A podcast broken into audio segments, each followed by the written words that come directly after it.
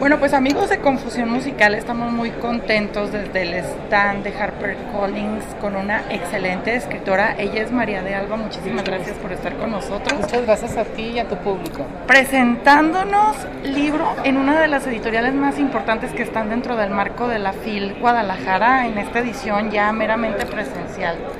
Sí, gracias. Qué bueno que ya estamos presencial.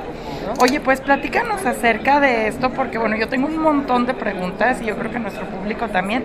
Entonces, ¿por qué no nos cuentas acerca de un corazón extraviado? Bueno, pues esta es una novela que trata como de retratar y rescatar la, la vida de un poeta olvidado de la generación del 27. Esta es la generación a la cual pertenecen Federico García Lorca, Salvador Dalí, Luis Buñuel, que son como grandes luminarias. Pero hay mucha otra gente que perteneció pero por eh, eh, el destino, la guerra, el exilio, se pierden. ¿no? Este poeta en particular vivió un tiempo aquí en Guadalajara, de hecho un capítulo entero de la novela es aquí en Guadalajara. Su último poemario lo publica aquí en Guadalajara por la Universidad de Guadalajara, y, pero acaba enterrado en Monterrey, yo soy de allá. Y en Monterrey, cuando yo era así muy joven, había todavía hay estas leyendas como urbanas de que sí, aquí había un poeta que era muy famoso y no sé cuánto, y que era amigo de García Lorca. Entonces, como que se me hacía una historia así como muy romántica y fantasiosa y como que yo quería saber más, ¿no? Y luego muchas de esas historias ligadas a una librería antigua de Monterrey que eh, se llama la Librería Cosmos ya no existe la librería, pero ahí te contaban los dependientes, no, ese que está el fantasma que aquí vivió. Y efectivamente en los últimos meses de su vida vivió adentro de la librería, lo cual nomás añade más romanticismo a esta historia, ¿no? Y por otra parte, pues esta novela cuenta eh, un poco un, problema, eh, bueno, una cardiopatía congénita que yo tengo, en la cual tengo el corazón eh, del lado derecho. Y entonces eh, decidí que esta novela iban a ser como dos historias de extravíos. El extravío del poeta y el extravío del corazón, que está eh, eh, del lado derecho en mi caso, ¿no? Y entonces, pues obviamente en esa historia del corazón hay muchas cosas médicas, biológicas, exámenes, este, cosas, vivencias, ¿no? Y entonces creo que de alguna forma la novela, más allá de las historias estas historias hay como un cuestionamiento, o yo pretendo hacer un cuestionamiento de por qué la pérdida y por qué no escuchamos a los que están fuera de la foto, que no fueron famosos, a las personas que tienen alguna capacidad diferente, a las personas que tienen algún, este, no sé, desde una, cualquier, una enfermedad mental, qué sé yo, ¿no? Entonces creo que es importante incorporar todas esas voces. Fíjate que hay muchas cosas muy interesantes porque a mí siempre me ha parecido eh, una, un acierto del arte en general, cómo te conecta a otras cosas. Aquí vamos a leer lo que tú nos estás proponiendo, pero a partir de aquí vamos a obtener conocimiento para también buscar a este poeta o buscar trabajo de este poeta. Entonces, siempre en el arte hay un lenguaje oculto que solamente las personas que se atreven a leer pueden encontrar, ¿no? Así como también hay a lo mejor eh, música que está basada en libros o libros que los escritores han escrito a partir de que se sienten eh, identificados con una canción y a partir de ahí les llega la musa y se ponen a escribir. Bueno, aquí hay que decir que hay mucha música porque este poeta ha sido musicalizado varias veces. Una de las canciones más interesantes es Asturias, que la canta Víctor Manuel.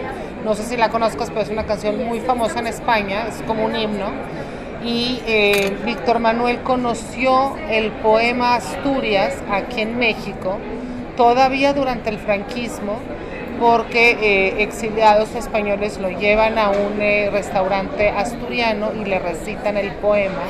Y en la Ciudad de México le, le puso la música. Y ahora es una canción que no puede faltar en su repertorio, pero las personas, la gente en general, no sabe que es de este poeta, ¿no? Y las otras extraviadas de la novela, hay que decir, son las mujeres del 27 artistas, que en, esas salieron más alejadas de la foto todavía, ¿no? Por alguna razón no se les considera, ya hay pintoras, escritoras, poetas, escultoras de todo, y también fueron borradas en parte por el franquismo, ¿no? Oye, me parece muy bonito el corazón que traes, digo, aparte de todo el simbolismo que significa para ti, además de lo de tu libro, sino por lo que tú también estás viviendo personalmente.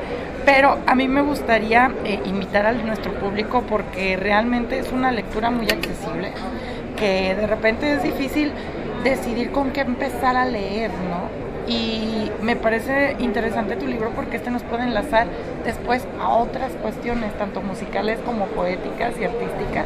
Bueno, y una cosa que quiero comentar es que son eh, capítulos muy cortos. Hay unos capítulos que sí tienen como 20 páginas, pero la mayoría de los capítulos son de dos hojas, tres hojas, así. Son breves. Entonces, este, creo que eso también facilita la lectura para un lector más este, novato y eh, es ligero porque se cambia, cada capítulo te va como alternando varias cosas, como un juego, ¿no? Hay unos capítulos que se llaman observaciones que a nadie le importan, que son como de un párrafo, hay capítulos que se llaman fantasmas, que es el fantasma del poeta, hay capítulos que se llaman corazones, que es la historia del corazón, y hay capítulos de la historia de Pedro García, de su biografía, digámoslo así, que empiezan con un poema de él o un pedacito de un poema de él, un fragmento y este y pues bueno, también ah, por último hay unos fragmentos que se llaman El mar. Y el mar también es un narrador en esta historia.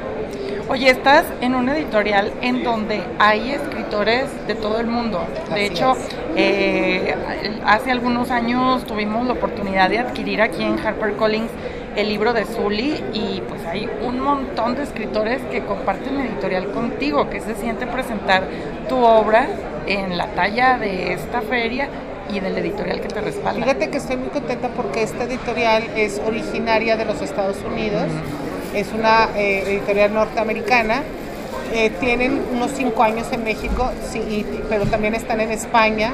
Entonces hay varias filiales en el mundo que están conectadas, lo cual permite una mayor difusión, distribución, traducciones y demás, demás cosas. ¿no? claro, o sea, que te lean en todas partes del mundo y sobre todo lo que, lo que tenemos en este momento en nuestras manos, escritores mexicanos que se están proyectando por todo el mundo. Cosa que antes a lo mejor, como tú lo comentas, se quedaban en el olvido, ¿no? Ahorita hay una expansión bastante interesante por medio de las redes sociales también y hay más oportunidad de que sean reconocidos a nivel mundial. Ahora, yo quiero decir que me parece importante que más allá de decir, ay, voy a rescatar a este poeta. Pues es que eso realmente le pertenece a los lectores, son los lectores los que van a tomar esa decisión, no uno. Lo que, pero lo que sí quiero eh, decir que yo creo que es importante es que a través de él podemos hablar de temas que son muy importantes como el fracaso, la pérdida, la falta de fama, o sea, porque unos escritores son famosos y otros no, otros artistas sí y otros no todo eso me parece un engranaje interesante. Oye, que también pasa, por ejemplo, eh, los que tienen la fama post-mortem, ¿no? Por ejemplo, pues Mozart murió en la miseria. Entre podemos dar una lista enorme de cualquier eh, ámbito artístico. Así es. Es raro, ¿no? También lo del arte. O mucha gente que, que es famosa hasta que después de que se murió, qué sé yo. Pero aquí la pregunta es, o sea, es, está muy mal juzgar, decir, ay, no es famoso porque era malo no, es, es que hay una serie de cosas que suceden por el azar, si esta persona se topó con el editor adecuado, a las relaciones públicas que necesitaba, la distribución adecuada. La distribución, o sea, mil detalles, ¿no? Y lo mismo la pintura, el cine, la escultura, etcétera, ¿no? Entonces, vamos allá. Yo creo que es una invitación para ver también a los artistas que no están en el relumbrón, ¿verdad? Que están atrás pero que también pueden ser este, eh, interesantes, importantes. Y bueno, este señor, por ejemplo, fue Premio Nacional de Literatura en España, por lo que más es injustificada su pérdida, ¿no? Así es. ¿Dónde podemos encontrar el libro? Sabemos que toda esta semana va a estar aquí en el stand de HarperCollins. Así es, pero está en todas las librerías nacionales y también librerías este, digital, o que hacen distribución digital.